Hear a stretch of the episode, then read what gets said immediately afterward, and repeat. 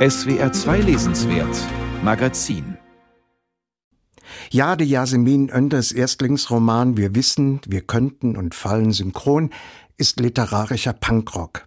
Zornig und aggressiv. Mit Sätzen, die wie wummernde Bassläufe direkt in die Magengrube fahren. Ein verstörender Text. Sucht man nach den Gründen dafür, wird man sicherlich als erstes in Önders Lebenslauf fündig. Geboren wird sie 1985 in Wiesbaden als Tochter eines türkischen Vaters und einer deutschen Mutter. Als Jade Yasemin 13 Jahre alt ist, zieht die Familie nach Kaiserslautern. Das Gymnasium verlässt sie ohne Abschluss. Ihren Lebensunterhalt verdient sie dann erst einmal als Buchhändlerin, Köchin und Sängerin, ehe sie mit 25 Jahren das Abitur auf dem zweiten Bildungsweg macht. Ihr erstes Theaterstück Cartonnage wird zu den Autorentheatertagen 2017 eingeladen und am Wiener Burgtheater gleich drei Spielzeiten lang gespielt. 2018 gewinnt sie den Open Mic Preis und ein Jahr später den Martha Saalfeld Förderpreis für ihren nun vorliegenden Roman. Am Anfang hieß er noch Bulimie Miniaturen.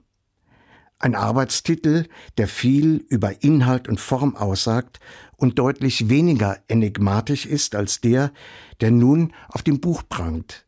Wir wissen, wir könnten und fallen synchron. Was damit gemeint ist? Nun, das erschließt sich auch nach gebannter und aufmerksamer Lektüre nur in Teilen. Wenn man Enders Text etwas vorwerfen mag, dann dies.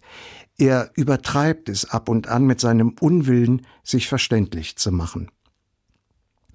Önders kurvige Vita zeugt von der Suche nach sich selbst und dem eigenen Platz in der Welt. Die namenlose Protagonistin ihres Romans ist ihr darin ähnlich. Sie sei an einem Tag ein Jahr nach Tschernobyl geboren worden, lässt uns die Ich-Erzählerin gleich zu Beginn wissen. Und nur wenige Sätze später erfahren wir auch dies. Ihr Vater stirbt, als sie acht Jahre alt ist. Fortan macht sie sich Vorwürfe, schuld an dessen Tod zu sein. Die Gründe, die sie dafür anführt, dürfen allenfalls metaphorisch genannt werden.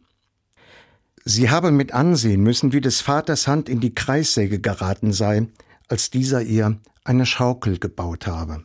Und plötzlich erbrach ich scharf in die noch immer sich drehende Kreissäge hinein, die das Erbrochene in klitzekleine Bröckchen schnitt, und die flogen nur so durch die Luft, auf Bäume, Blätter und ins Gras, und das sah ich erst dann auch auf meinen Vater drauf. Schon auf den ersten Seiten wird also eines klar. Da erzählt jemand, die uns in radikaler Offenheit an ihrer Suche nach Halt und Geborgenheit teilhaben lässt, der es aber auch eine diebische Freude bereitet, uns immer wieder in die Irre zu führen.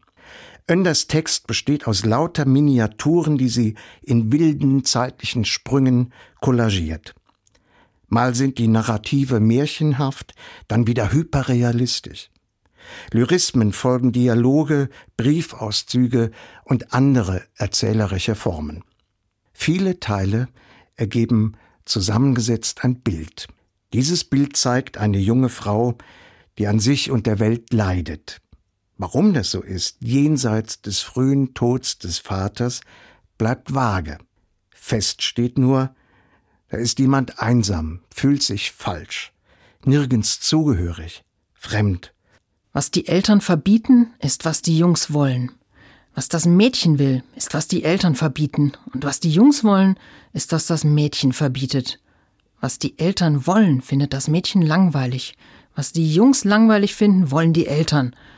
Aber was das Mädchen will, will keiner. Ihre Seele leidet Höllenqualen. Körpersäfte fließen en masse. Sie betäubt sich mit wahllosem Sex, mit Fress- und Kotzattacken. Bulimie, diese gesellschaftlich so verbreitete, doch literarisch kaum aufbereitete Krankheit, ist in diesem Roman Ausdruck einer wachsenden Paranoia der Protagonistin.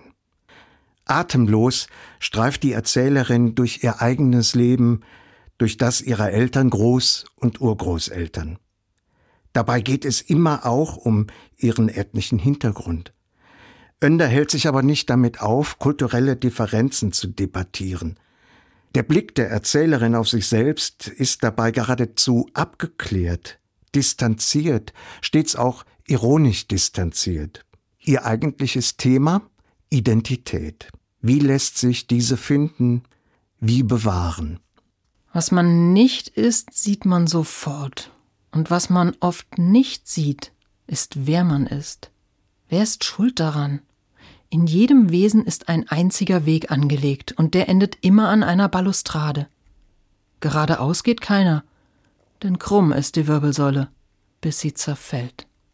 Am Ende kämpft sich die Erzählerin aus ihrem metaphysischen Loch und begibt sich auf eine Reise, von der hier nicht so viel verraten werden soll.